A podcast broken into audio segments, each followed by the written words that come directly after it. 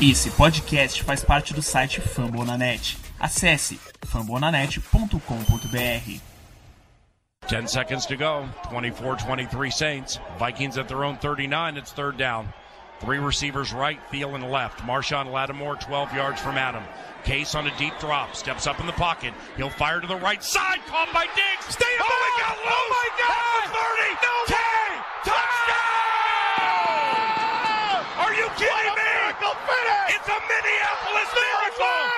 Stephon Diggs and the Minnesota Oh, Vikings have walked up on the New Orleans Saints. It's a 61-yard Minneapolis miracle. I can't believe what I just saw, Allen. What an unbelievable play. Skull Brothers, sejam bem-vindos a mais um MVP, o Minnesota Vikings Podcast. De volta depois de uma derrota sofrida contra o rival de divisão, o Chicago Bears. A gente vai falar muito desse jogo ainda. Tem também mais um clássico de divisão da NFC Norte, né? De novo no prime time, a gente vai pegar o Packers na semana que vem no Sunday Night também. Vamos ter o convidado no último bloco. O Roveri mandou uma mensagem pra gente para ajudar a destrinchar esse jogo. E para me acompanhar durante todo o programa, mais uma vez, Ramiro Pera. Tudo certo, Ramiro? Salve galera, salve torcida do Sangue Roxo. Tudo bom, Rafão? Tudo certo? Na verdade, não, cara. Poderia estar bem melhor, né? Mas, dadas as devidas proporções, aí tá tudo ok. Em ordem, semana foi boa, corrida. Mas é isso aí, vamos falar de, de que melhor aconteceu e, na verdade, do que pior aconteceu na partida contra os Bears e dar um, uma garimpada do que a gente tem aí de, de confronto contra o Packers pela frente. É isso aí, certo realmente é um é, distante agora, mas vamos ver se a gente chega lá até o final do ano. Mas é isso aí. E vamos aos, recadinhos de sempre, né? O Fambonanet, a nossa casa na internet. Não deixa de acessar o site dos caras, fambonanet.com.br. O Zona FA, que tá com as lives toda segunda-feira. É, essa semana, na verdade, por exceção, foi na terça-feira, mas normalmente é segunda-feira. Não deixe de acessar o twitch.tv barra FA. Assina o nosso canal para acompanhar as lives. O Vikings FA do Ramiro, vikingsfa.com.br. Já tem relatório do jogo que a gente está fazendo o recap. E já vem daqui a pouco o preview também do jogo contra o Packers. E, além disso tudo, não esquece da conta do podcast no Twitter, o arroba VikingsPod. E é isso. Vamos pro primeiro bloco, perguntas e respostas. É hora de falar com a torcida que tá angustiada depois dessa derrota. Welcome to my house. It's my house.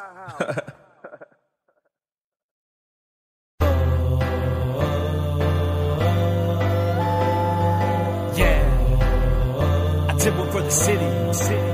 Let's go! Turn up Minnesota, NFC North, them bikes coming for ya. Hey.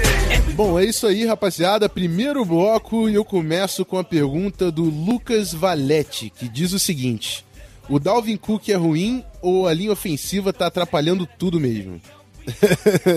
Uma pergunta capiciosa, mas assim, eu não acho que o Dalvin Cook é ruim, eu não acho que o Latavius Murray é ruim, e eu não acho que a nossa linha ofensiva é, toda ruim. Eu acho, inclusive, que a gente tem uma boa dupla de tackles para trabalhar e um center promissor. Teve uma das piores partidas da temporada contra o Bears, mas o Alflin é um bom jogador. Eu acho que a gente precisa, sim, de guardas melhores, e principalmente que guarda é uma posição de força, a gente está criando pouco movimento no interior da linha ofensiva, mas eu acho que isso, é, o jogo terrestre não está funcionando, não é por causa do Dalvin Cook, não é por causa do Latavius Murray e não é por causa da linha ofensiva, porque no ano passado a gente teve muito sucesso correndo com a bola e o time não era tão diferente. A linha ofensiva não era tão diferente.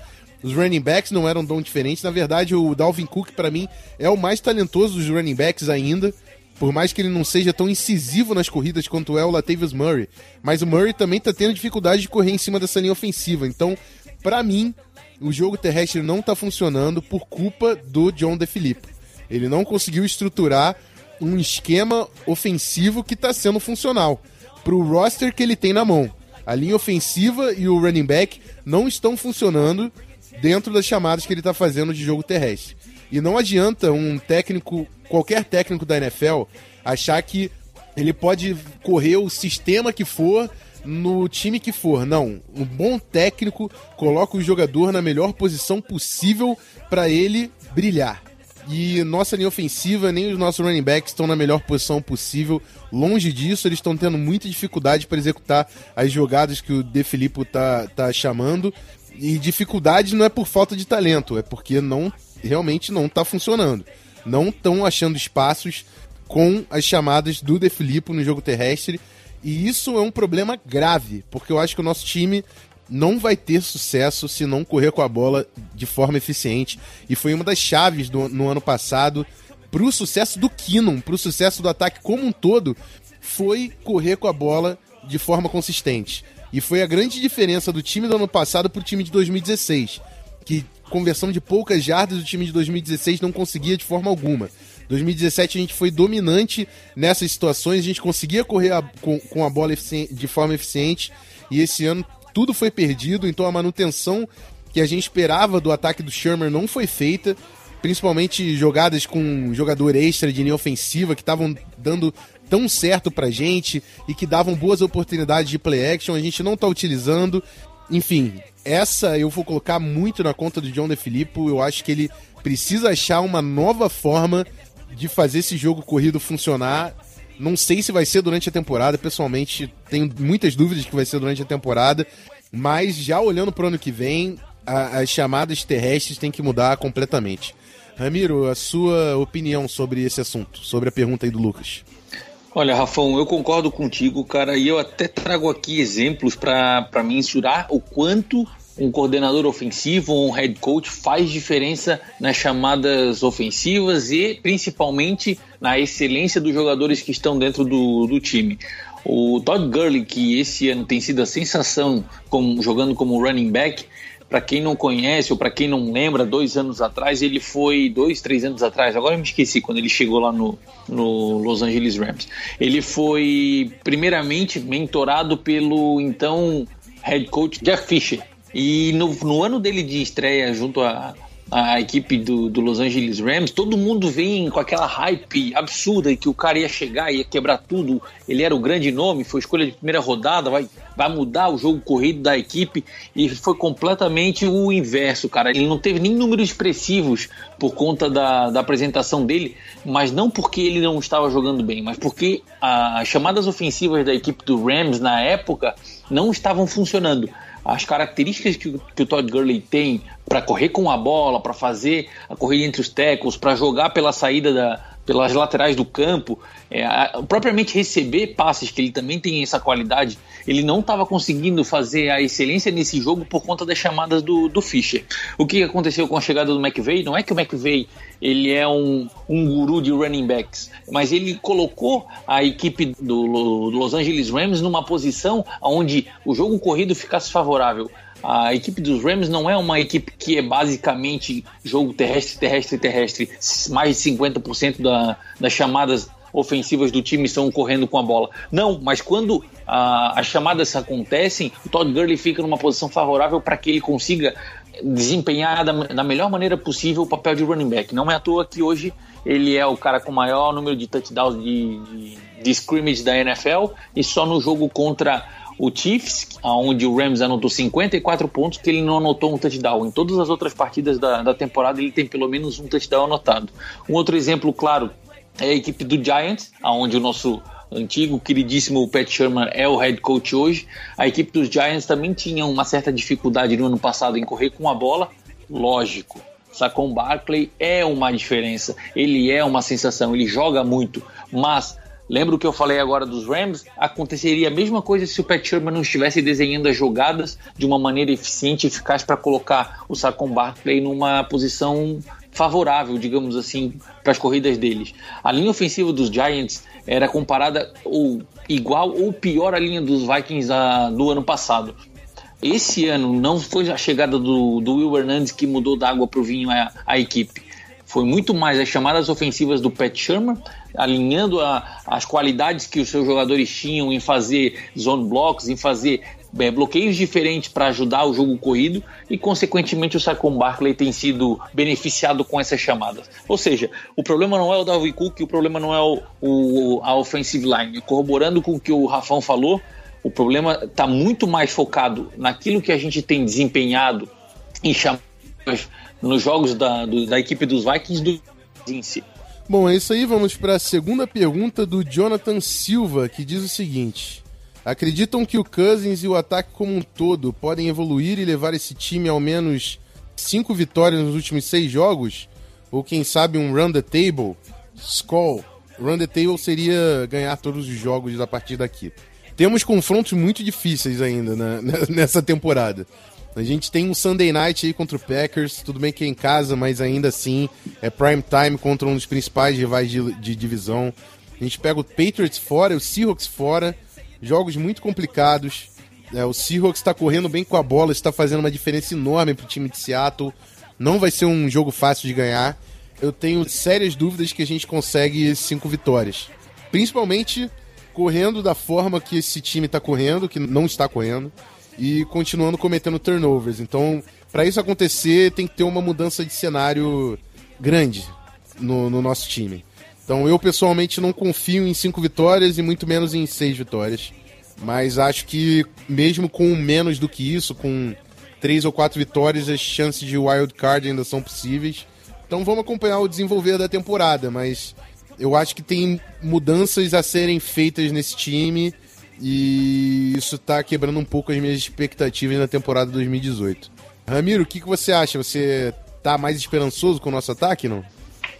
Olha, Rafão, como torcedor, sim. Como torcedor, eu acho que a gente consegue cinco vitórias.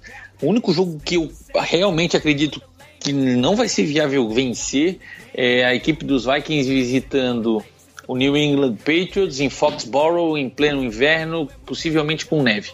Cara, Kirk Cousins, a gente já viu que ele não é o melhor quarterback jogando em estádio aberto, muito menos contra o vento. Então, essa partida eu não vou dizer que a gente já perdeu, mas a probabilidade de perdê-la é muito grande.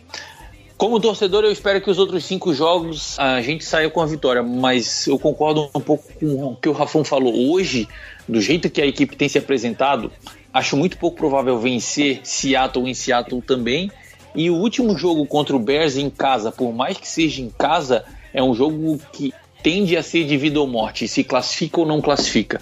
E isso me deixa um pouco angustiado, porque a gente já tem visto tanto o Mike Zimmer quanto o Kirk Cousins, eles não têm bons históricos jogando em partidas chave, decisivas, que precisam daquele clutch time. Então isso me deixa um pouco agoniado assim. Mas, como falei anteriormente, como torcedor eu espero que pelo menos cinco vitórias aconteçam.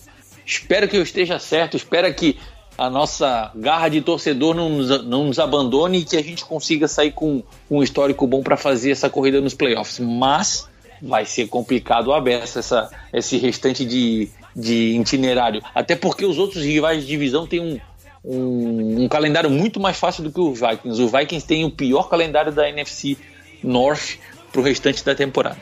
É isso aí. Vamos torcer. Vamos torcer espero que o Ramiro esteja certo. e na última pergunta, o Alexander Queiroz diz o seguinte: A maior decepção por enquanto na temporada é o Cousins ou a queda de rendimento da defesa? Eu não sei até onde a nossa defesa teve uma queda de rendimento tão grande. Eu acho que as dificuldades do ataque estão fazendo o fardo pesar mais para a defesa mas não necessariamente a nossa defesa tá pior. A nossa defesa fez uma partidaça contra o Bears. É, tirando o pick six, é, tirando sete pontos aí da, da interceptação do Cousins, a defesa ia ter cedido 18 pontos contra o ataque do Matt Nagy, que é top 5 da NFL. Então, assim, a nossa defesa fez uma boa partida, teve três turnovers. O problema é que a gente também gerou três turnovers. Então, não, não concordo que a, a defesa tenha tido uma queda de rendimento mas a decepção quanto ao Cousins, ela é real. Eu acho que o Cousins ainda faz uma boa temporada, não acho que é uma temporada ruim se você pegar o macro da temporada. Mas o problema, para mim, principal, não tá nem no Cousins. É claro que o Cousins tem muitos pontos a melhorar, ele tem que tomar melhor conta da bola. Tudo bem que os turnovers não são só da responsabilidade do quarterback, mas passam muito também por ele. Tem gente que vê as duas inter... Ah, ele teve duas interceptações que não tinha ninguém perto. Não adianta você, amiguinho, achar que o Kirk Cousins, quarterback da NFL, é idiota e jogou a bola onde não tem ninguém porque ele é burro. Não foi isso. O que aconteceu para ele jogar a bola e não ter ninguém lá foi erro de comunicação. Ele achou que ia ter alguém lá e não tinha. E isso passa pela coaching staff, isso passa pelo John DeFilippo. Então, assim, o ataque não está executando. Eu tô falando isso tem uns cinco programas. O ataque tá tendo dificuldade de executar. Não é talento, não é talento do Cousins. O Cousins, quando o time tava azeitado, tava colocando as bolas numa janelas absurdas pros recebedores. O problema é que, com o os ajustes da, da NFL, as defesas ajustando pro início f- que foi bom do John DeFilippo, o DeFilippo não conseguiu adaptar o seu ataque para continuar esse sucesso. O ataque teve uma queda, tá estagnado, não, corre, não consegue correr com a bola e tá perdendo a posse de bola. Então, assim, tá tudo errado com esse ataque do De Filippo. A gente tem que rever muito a nossa unidade ofensiva. E as expectativas do Kirk Cousins é que ele teria uma das melhores temporadas dele no Vikings. Por quê? Porque o Bradford foi assim e o Case Keenum foi assim.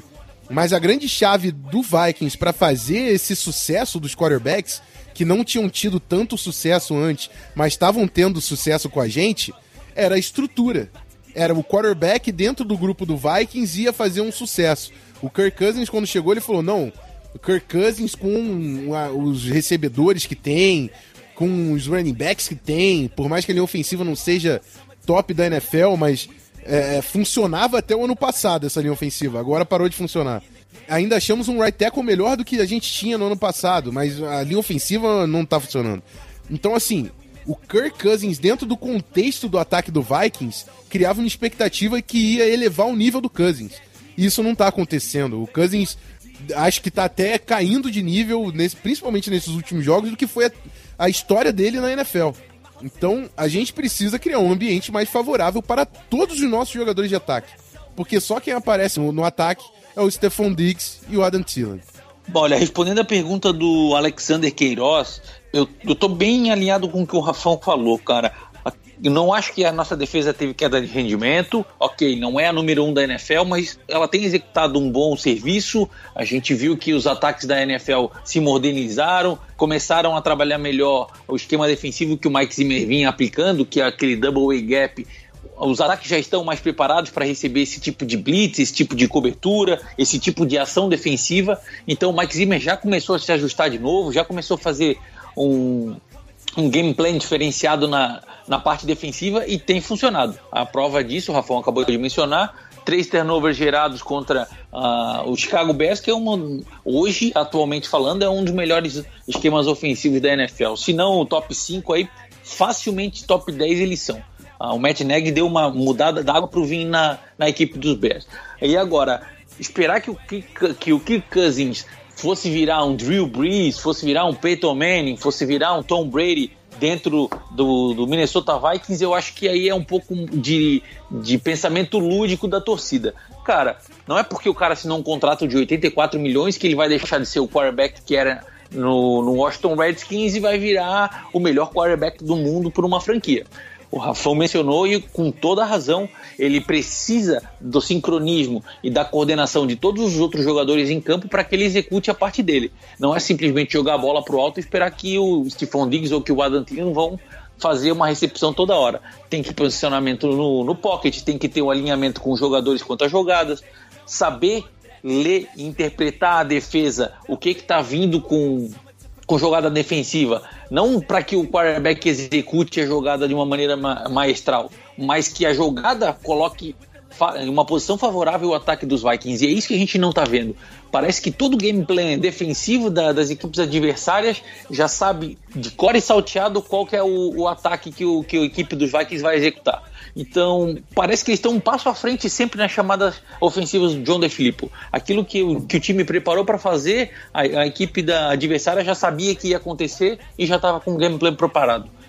Deveria ser o contrário. O fato de um ataque decidir qual a jogada chamar deveria deixar a defesa em, em posição desfavorável por não saber qual execução que vai vir. E eu acho que é esse o X da questão. Ah, o fato do, do, do Kirk Cousins não render aquilo que se esperava é muito mais por não ter um Pat Sherman que desenhou um excelente esquema ofensivo para o Bradford, para o Keenan nas temporadas passadas e está sendo ou está tendo que lidar com um esquema ofensivo diferente do John DeFilippo, que até então não encaixou da melhor maneira possível. Os primeiros jogos da temporada ali, uh, o Kirk Cousins conseguiu expressivos números, Adam Thielen anotou inúmeras, inúmeras jardas, Stephon Diggs inúmeros touchdowns, hum, mas muito porque não existia filme suficiente das chamadas do John DeFilippo para ser estudado. Hoje o, o, ataque dos Vikings, ele, honestamente falando, ele parece muito previsível. Vai correr na primeira descida, vai correr na segunda descida, se é curta, se é longa, eles vão fazer o passe direto. Terceira chamada está sendo praticamente somente passes, porque o time não consegue correr para poucas jardas e as defesas adversárias já têm o filme suficiente sabendo quais são as tendências do ataque da equipe dos Vikings. Esse é o ponto que precisa ser melhorado. A, a, o jeito de chamar a, a chamar jogo, as jogadas ofensivas para que o Kirk Cousins possa estar em estado melhor, em estado favorável em campo, assim como toda a equipe ofensiva do, do time dos Vikings. Bom, e é isso aí. Muito obrigado a todo mundo que participou. Eu vou pegar aqui no Twitter, que essa semana ganhou de lavada do Facebook. O Leozinho, o Cleverton, o gigante editor desse podcast, o Ian Araújo, o Ricardo Rodrigues, Ian Koski, o Alisson, o Deus Brice Todo-Poderoso. tá com moral isso aí. é, o Pedro, o Luciano Casimiro, Lucas Campos, Pedro Velari, Daniel, e o Reptiliano. Muito obrigado, rapaziada, pela participação. E bora pro segundo bloco, bora falar de Vikings e Bears. A gente volta já já.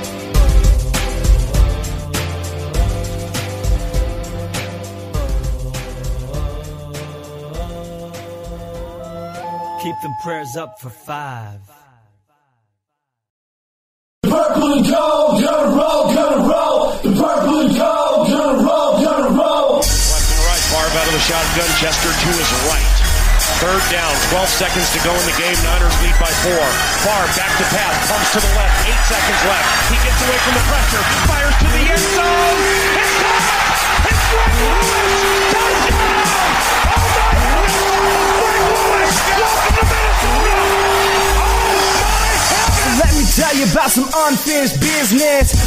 Bom, é isso aí, rapaziada mais uma derrota do Minnesota Vikings. É, estamos com cinco vitórias, quatro derrotas e um empate na temporada. É uma campanha bem longe do que a gente imaginava no início do ano. E eu tô começando a botar muito desse resultado na conta do, do nosso ataque, que para mim não tá cumprindo nem um pouco o que era esperado dele. Mas vamos começar falando do Special Teams que tá dando sorte ainda, Ramiro. É, o Abdullah teve um retorno de 30 jardas de kickoff.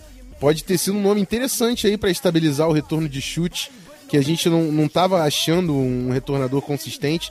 Tomara que o Abdullah se ache, teve um bom primeiro jogo nessa função pelo Vikings. E Dan Bailey, eu tô tentando chegar aqui, o Pro Football Reference não tá me achando. Ah, eu passei. Tu Dan Bailey. Aí? Sim, senhor. Dois chutes, dois convertidos, o mais longo de 36 jardas. E o Matt Willie com quatro punts, 44,5 jardas de média e dois desses punts dentro da linha de 20 jardas da, da defesa dos Bears. Números sólidos, números bem consideráveis aí, tanto para o nosso kicker quanto para o nosso punch. É isso aí, o, o, tá dando sorte, hein, Ramiro? Vamos continuar com o Special Teams no início, que por enquanto não tá falhando. Tu vê que eu nem sou supersticioso. supersticioso, mas vamos. Trava a língua. e vamos pra defesa. Eu não tenho muito o que falar pra de, da defesa. Eu vou até falar um pouco da defesa quando eu falar do ataque, na verdade. É, a defesa forçou três turnovers, levou 18 pontos do Bears, que era um ataque top 5 da NFL. O Daniel Hunter jogou muito. O Steven Weatherly, meu amigo, jogou pra caramba também. É, o Anthony Harris com duas interceptações sem derro. Tchau, tchau, amigo. Ninguém mandou lesionar. Anthony Harris tomou conta da posição. Acredito que vai ser o titular a partir daqui. E, cara, de novo, eu tenho muito pouco a comentar dessa defesa. Mantenho o discurso que eu fiz na semana passada. A defesa do Zimmer continua sendo o ponto alto do nosso, da nossa equipe. E a gente precisa construir um ataque que vá compensar o, a produção dessa defesa. Ramiro, o que você quer adicionar sobre a unidade do Mike Zimmer? Olha, Rafael, mais uma vez, cara, muito contente em ver que a equipe está rotacionando muito bem os jogadores Infelizmente, não foi uma das melhores apresentações do nosso pass rush, vamos dizer assim. A gente estava muito mal acostumado em ver 4, 6, 10 sacks por partida. Nesse jogo a gente teve apenas um, mas não é demérito da nossa defesa. Muito pelo contrário, o Mitchell Trubisky fez um, samba do crioulo doido lá, ele se virou muito bem com as pernas, conseguiu fugir da pressão que a equipe dos Vikings vinha colocando em cima dos quarterbacks e não foi diferente nesse jogo. O Mitchell Trubisky anotou pífias, sim, pífias, 165 jardas aéreas, um touchdown e duas interceptações, ambas na mão do, do Anthony Harris, que diga-se passagem, além de ter um contrato mais baixo, é três anos mais novo e tem hoje a quarta melhor nota da PFF. Lógico que ele não foi titular de todas as partidas, isso ajuda. Mesmo assim, o Anthony Harris hoje figura entre os cinco melhores jogadores da NFL pelas notas de acordo com, com o site. Isso é um, um bom sinal de que provavelmente a renovação já esteja acontecendo. O Andrew Senderro, para quem não sabe, tem 31 anos. Contrato dele é um contrato não gordo, digamos assim, para os níveis de NFL, mas ele tem uns 5 milhões ali garantidos por, por ano e o que pode ajudar bastante para essa nossa folha salarial que está tá bem pesada para o ano que vem. E é isso, cara. Eu concordo com o Rafão. Nossa defesa fez um bom papel e poderíamos ter vencido esse jogo se não fosse aquele bendito pick six ou se o nosso ataque tivesse convertido algum pouco, algumas outras oportunidades e alguns touchdowns ao longo da partida. É isso aí. Então vamos falar de ataque, né? O Ramiro falou de oportunidades perdidas. Teve um passe que o Cousins errou, que o Diggs estava sozinho na endzone. Eu arrisco a dizer que esse, esse, essa jogada foi crucial para o desfecho do, do que aconteceu no jogo. Se aquele touchdown tivesse entrado, a história dessa partida teria sido completamente diferente. É, certamente ia ter dado um outro espírito para a equipe naquele momento. Mas ainda assim, vamos lá, o touchdown não entrou. Mas agora, não adianta você achar que o time do Bears é o Bears do ano passado que você ia em Chicago fazer festa. Jogar contra o Bears em Chicago é muito difícil. Ganhar do Bears em Chicago, correndo 22 jardas terrestres e cometendo 3 turnovers, e ainda cometendo também três faltas pessoais da defesa, que isso aconteceu também e não pode acontecer. Foram quatro faltas pessoais em nove jogos. Nesse último jogo do Bears a gente fez mais três, foi para sete. Então assim, ó, impossível achar que esse jogo seria ganho. 25 a 20 ficou barato. O jogo da forma que foi não dava para ser ganho. E eu tô colocando realmente muito na conta do De Filippo, porque uh, o jogo terrestre não funciona de forma alguma. Foram 22 jardas do, do ataque inteiro no, no jogo contra o Bears. É, o Kirk Cousins tá numa situação ruim. Ele tá tendo que botar muito mais volume no Kirk Cousins do que podia se tivesse um jogo terrestre decente. É, eu não tô vendo uh, o sistema do De Filippo colocar jogadores abertos, criar uh, oportunidades. Eu vejo o Diggs e o Thielen vencendo suas batalhas individuais. O jogo parece que é o Kirk Cousins conseguir tempo suficiente no pocket para o Diggs e o Thielen se desmarcarem e ele conseguir fazer um passe. Isso resulta no que? O Kirk Cousins está fazendo five step drop, seven step drop. Isso prejudica a linha ofensiva que tem que segurar o, a defesa por mais tempo. Cadê o quick passing game? Cadê o up tempo? Cadê o, o jogo terrestre com formações de 6 OL? A gente perdeu totalmente a caracterização que era o nosso ataque e que na off-season falaram que ia ser a manutenção. Então, assim, De Filippo mudou completamente a cara desse ataque e a cara nova não tá mostrando resultado nenhum. Então, eu acho que a gente precisa de mudanças fortes no sistema ofensivo do jeito que tá, eu, tenho muito, muita pouca esperança de que vai funcionar. E eu hoje estou colocando isso muito mais na conta do esquema do que no, no talento, que eu acho que esse elenco continua sendo um dos elencos mais talentosos de toda a NFL. Mas está faltando coordenação no time de ataque. Ramiro, pode complementar. Hoje eu cornetei. Hoje eu cornetei. Olha, Rafa, eu, eu já vim com esse pensamento para fazer o podcast hoje, só que eu tava um pouco mais comedido, vamos dizer assim. Mas o, o intuito era exatamente o mesmo. Cara, não dá. O ataque dos Vikings ele tá sofrível de assistir. Quando tu vê a equipe ofensiva entrando em campo, tu já pensa, puta merda, mais uma. Vamos ter que assistir esse drive. E, cara, tá, tá triste, cara o Kyle Rudolph não aparece mais nas jogadas, a gente não vê mais passe para Tyrants, é impressionante o quão um homem foi tão decisivo no ano passado. Ele era em 2016 e em 2017, o Kyle Rudolph foi o Tyrande mais acionado em red zone de toda a NFL. Não teve uma única franquia em 2016 e 2017 somados que passaram mais bolas para os seus Tyrands do que a equipe dos Vikings. E cadê esse homem em 2018, cara? Como que a gente não coloca mais os Tyrands para participarem do nosso sistema ofensivo? Em Philadelphia Eagles, John DeFilippo era o técnico de quarterbacks em Filadélfia, a gente viu, eles usaram e abusaram do Trey Burton, do Zach Ertz. Cara, era lindo de se ver aquela equipe jogando bola nos seus Tyrants. Eles faziam uma diferença enorme, eles faziam estragos no meio da defesa adversária. E por que que malditas cargas d'água em Minnesota a gente não vê o jogo com os Tyrants acontecendo? O Rafão mencionou carregar a linha ofensiva. Cara, tu vai jogar contra o Khalil Mack, que é um animal que todo mundo tá vendo que ele tem feito pelo Bears nessa temporada. Ele tá em, discussão para ser o, o, jogador defensivo do ano. Como que a linha ofensiva tá com cinco jogadores geralmente deixando o Alflin sozinho ou deixando o Riley Reef sozinho numa marcação um contra um com, com o Khalil Mack ou o próprio o Hakim Nix que destruiu o nosso miolo da nossa linha ofensiva.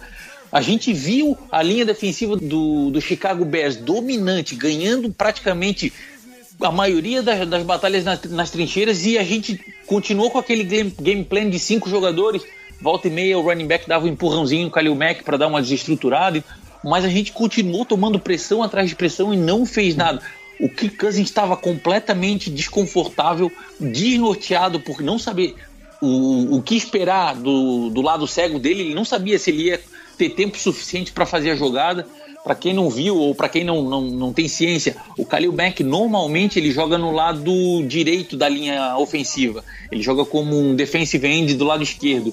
E nessa partida contra os Vikings, o, o, o Vic Fangio, que é o, o coordenador defensivo, colocou ele no lado esquerdo. Eu não sei se respeitando o nosso right tackle, eu acho muito pouco provável, porque o Khalil Mack ele passa por cima de qualquer um, mas muito mais para deixar o Kirk Cousins sem ter a, a, devida certeza que ele iria ter o, o, o, mínimo de tempo suficiente dentro do pocket para fazer os passes. Consequência disso, ele estava sempre preocupado se o Riley Reef ia dar conta de segurar a, a, a pressão do, do, do, lado esquerdo da, da linha ou se, ele, ou se ele tinha que fazer o lançamento da bola rápida. É uma estatística bem rapidinha aqui. No jogo contra os Bears, o Riley, Riley Reef e Tom Compton, somados, eles cederam 11 pressões pelo lado esquerdo da linha a equipe dos Vikings como um todo cedeu 18 pressões no jogo. 11 foram responsabilidade só do Riley Reef e só do Tom Compton. Cara, um quarterback que não pode ficar com o seu lado cego, despreocupado, tá toda hora tendo que ver onde é que está o jogador defensivo para poder fazer a jogada mais rápido, para poder se livrar da bola e evitar um turnover, ele não vai, vai ter sucesso na NFL conseguindo lançar as bolas e conseguindo fazer as progressões dos seus recebedores para que o jogo aéreo funcione urgentemente, pelo amor de Deus, que jogue, que reinventemos a NFL, que joguemos com seis OLs todo, todo santo snap. Mas se deixar o Kirk Cousins nessa, nessa posição de não saber como tá a linha ofensiva e não ter tempo suficiente para respirar dentro do pocket, a gente vai estar tá complicado pro restante da temporada. E, e eu digo mais: a, a, investimento que foi feito no Kirk Cousins de 84 milhões vai ser jogado pelo ralo abaixo. Porque a gente sabe, a gente viu enquanto ele jogava no Washington Redskins, que tempo no pocket é parte principal e primordial para o jogo dele funcionar. Se a gente não conseguir fazer alguma coisa quanto a isso, é o desperdício de uma defesa maravilhosa no seu prime time e jogando 84 milhões pelo ralo porque a gente não, não conseguiu gerir o mínimo possível para ele executar jogadas ofensivas. E tem a galera da. Tem uma parte da torcida que tá muito puta com o Kirk Cousins, que eu sei que tá pedindo slaughter e tudo mais. Agora, eu. Se eu tô puto com o Kirk Cousins, mas principalmente por causa desse guarde que ele trouxe aí pra gente, que eu não vou nem mais falar o nome nesse podcast. Me recuso a falar o nome desse left guard. Que, o nome daqueles. De Deus, Aqueles que não devemos mencionar, né? Pelo amor de Deus, isso aí foi a pior, pior obra do Kirk Cousins em Minnesota foi trazer esse cara pra cá. Pelo amor de Deus. Vira secretário, vira empresário, sei lá. Agora, de left guard, amigo, tu não presta. Precisamos de um guard novo. E é isso, né? Vamos falar de. Vamos falar de semana 12, vamos falar do Packers. O último bloco, a participação do Rovelli do Packers Brasil. Voltamos já já.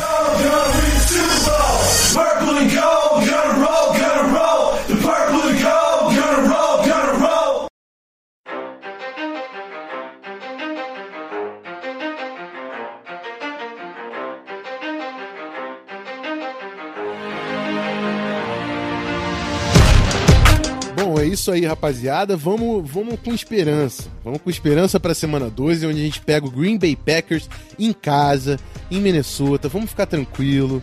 Vamos acionar o Rudolph. Lembra do CJ Ham? Vamos colocar o CJ Ham no ataque também, que ele sempre tinha uma jogadinha boa que salvava a gente. Vamos envolver a galera que já faz parte do, do- da nossa do- da nossa base, dos nossos funda- fundamentos, para esse ataque funcionar e a gente conseguir afetar o Packers. Packers que vem numa temporada muito ruim também, tem tido dificuldades eh, até ofensivamente, com- apesar do, do Aaron Rodgers, o Packers está tendo dificuldades ofensivas. Tem muita gente que já está pedindo a cabeça do McCarthy em Wisconsin. E vamos aproveitar então que a gente está pegando os caras nesse momento para fechar a conta e passar a régua.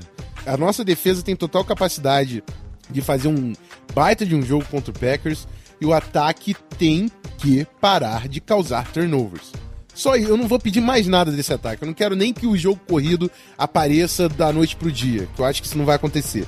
Mas sair desse jogo contra o Packers com zero turnovers é o desafio que eu faço pro nosso ataque, que eu acho que a defesa consegue segurar o suficiente se a gente garantir pelo menos isso. Vamos parar de errar ofensivamente para não pesar tanto as costas da defesa e o mínimo que a gente fizer no ataque consiga compensar o que a gente fechar do Packers, porque não tem nem como criar grandes expectativas hoje ofensivamente, eu pelo menos não consigo. Então, vou apostar que a nossa defesa vai, vai muito bem nesse jogo e que a gente dentro de casa consegue pontuar o suficiente para ganhar essa batalha.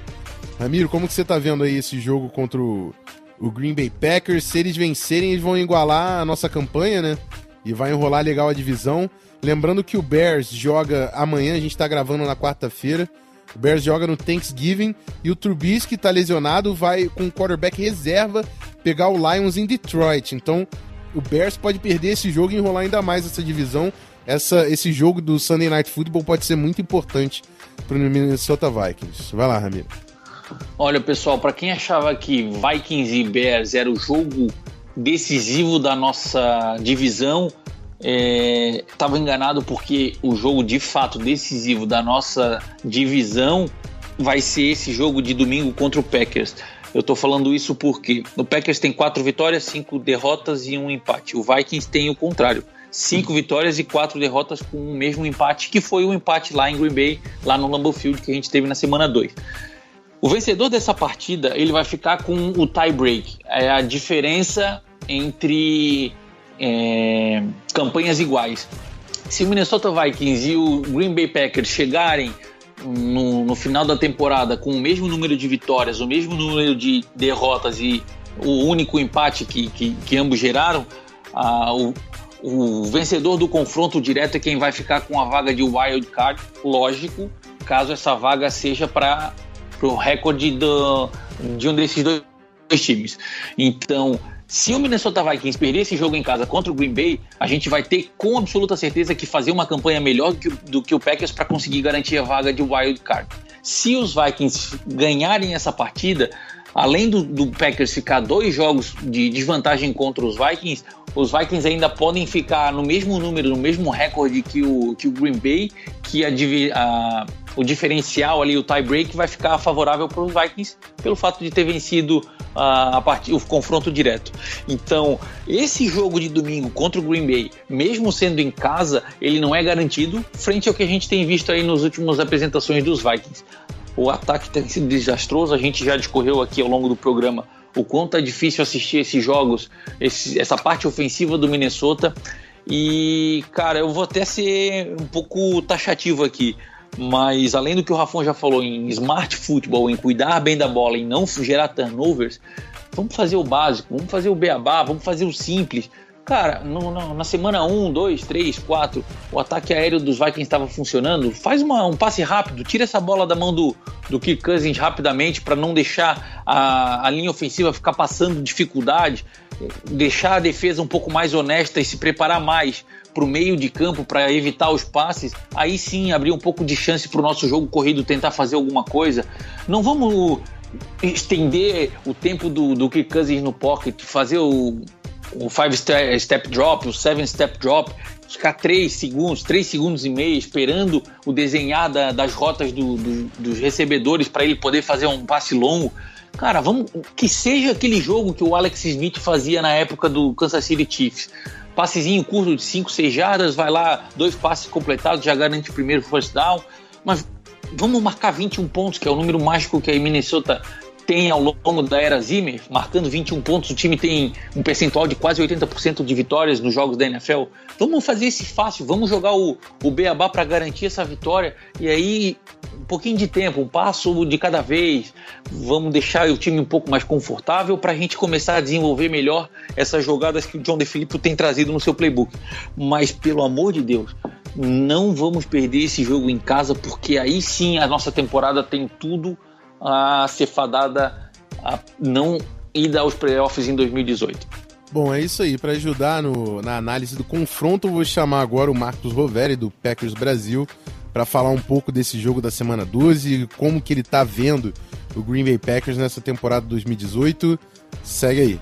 A temporada do Packers é extremamente frustrante até aqui, assim, tudo aquilo que a gente imaginava que pudesse acontecer, que a gente planejava uh, ver em campo a partir da, da, dos movimentos de free agency e a partir do draft, foi um draft interessante também.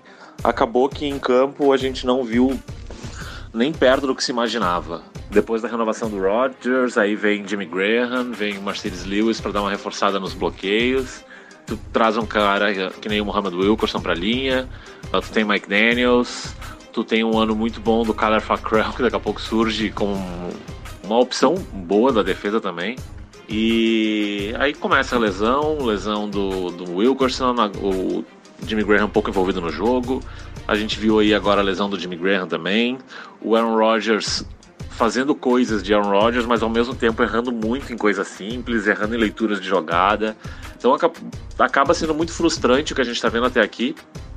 E principalmente, assim, o, o, grande fator do Packers, e é o que a torcida tá vendo, e é graças a Deus a torcida de Green Bay, da imprensa de lá tá vendo também, é que é um time que tá sendo muito mal treinado, assim. A gente vê o Packers tomando umas decisões muito controversas.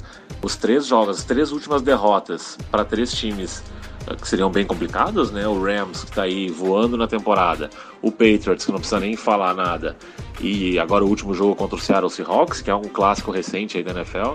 O Packers errou muito no mental nesses três jogos. Foram três jogos que poderia ter vencido e acaba cometendo fumbles, fumble em retorno contra o Rams, teve um fumble de running back contra o, o Patriots, contra o Seattle Seahawks, um, um dos piores é, jogos de treinamento que eu assisti, assim, muito, muito mal mesmo, é o Mike McCarthy.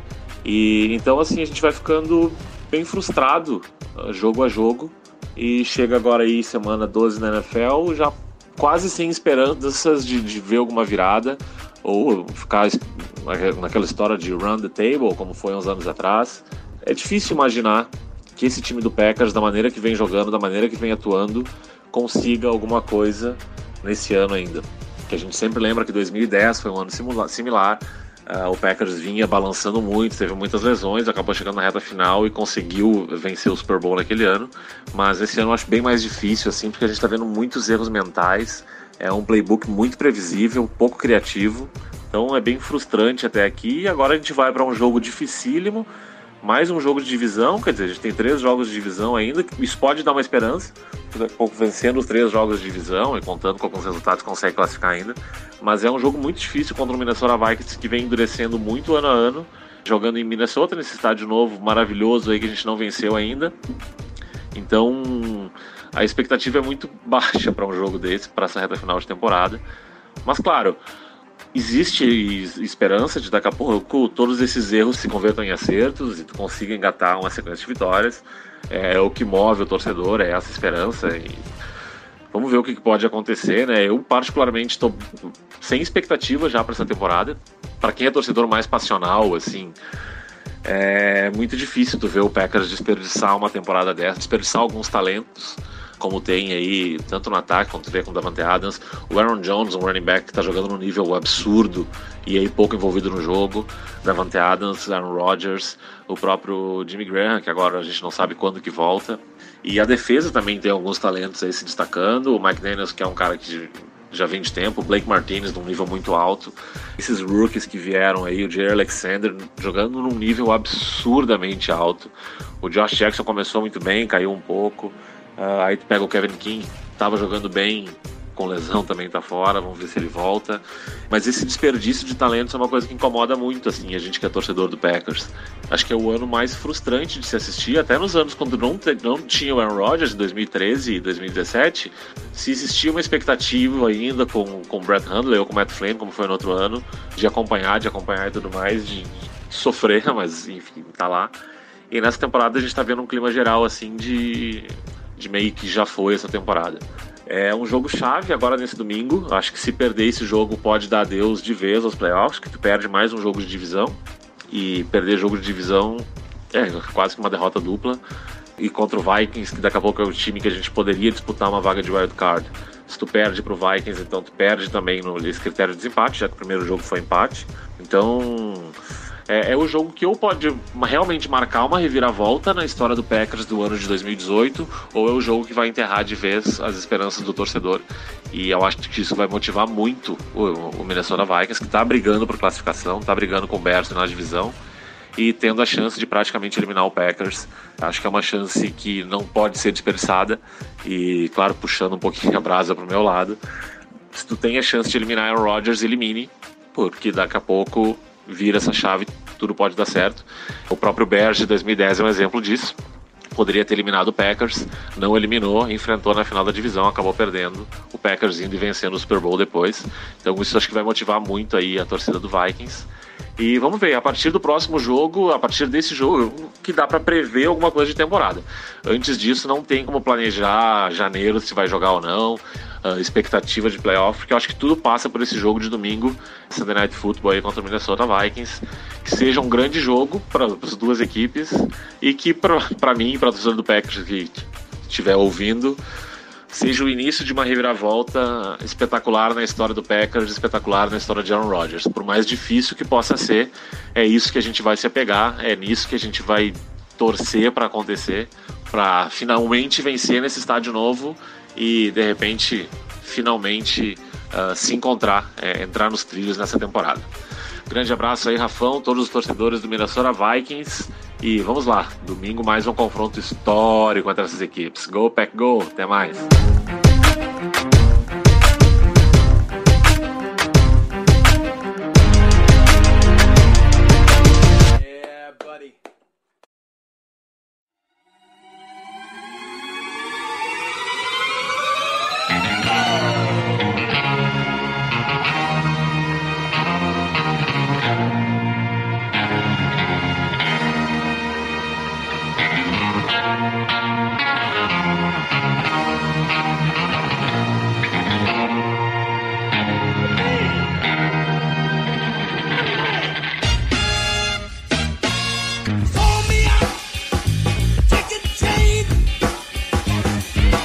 Isso aí, rapaziada. Final de mais um MVP.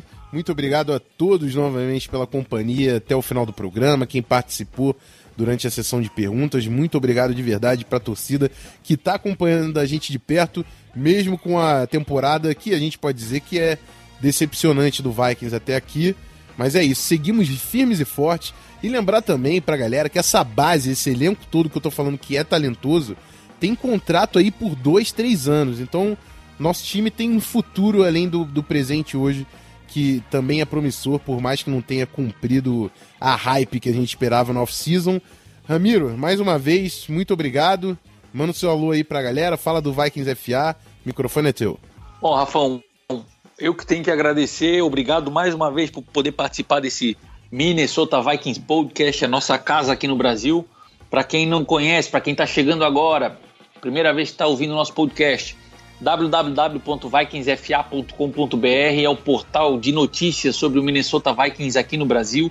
O conteúdo totalmente em português. Tem novidades dos jogos que estão por vir com um preview, tem o recap dos jogos que aconteceram, textos ma maravilhosos do nosso parceiro Bira com aquilo que vai acontecer de melhor nas próximas partidas. Logo, logo, hoje é quarta, a gente está gravando. Sexta-feira está saindo o preview do jogo contra os, os Packers.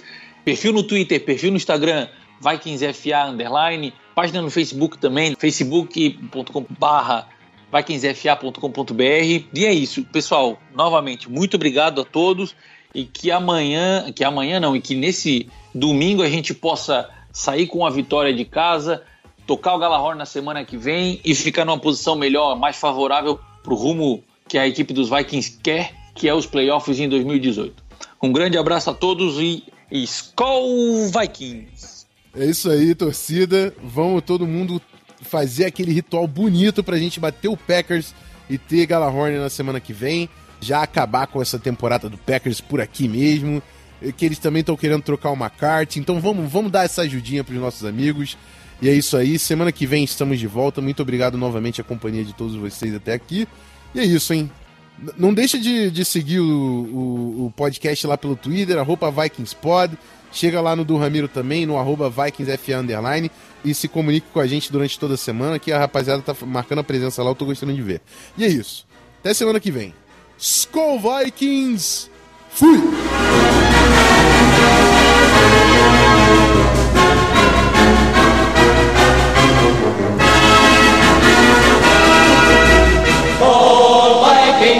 Win this game. Skol Vikings, honor your name.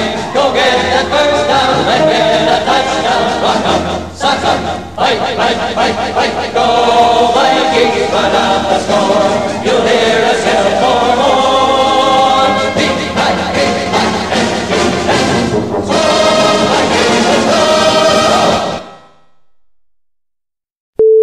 Show. Simbora direto pro encerramento.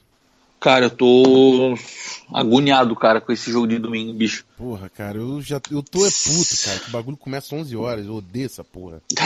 Vai ser assim as próximas semanas todas. Porra, cara, se for só mais esse e o do Seahawks tá bom, cara. Eu tô com medo que eles me, mexam no, no jogo dos, dos Patriots também. Mas nossa É, tá por- caindo um pouco, de repente nem, nem rola. Tomara, tomara que tu esteja certo, porque eu quero dormir um pouco. Porra, brother, 11 horas é foda demais. Mas Caralho, é isso. Fala. É isso aí, rapaziada. Vamos todo mundo na torcida pelo Galahorn na semana que vem. Bater o Packers. Tá no mudo aí, Rafão. Eu tava fazendo o encerramento aqui no mudo. Mas vamos lá, vou, vou fazer de novo. Pelo amor de Deus, vamos.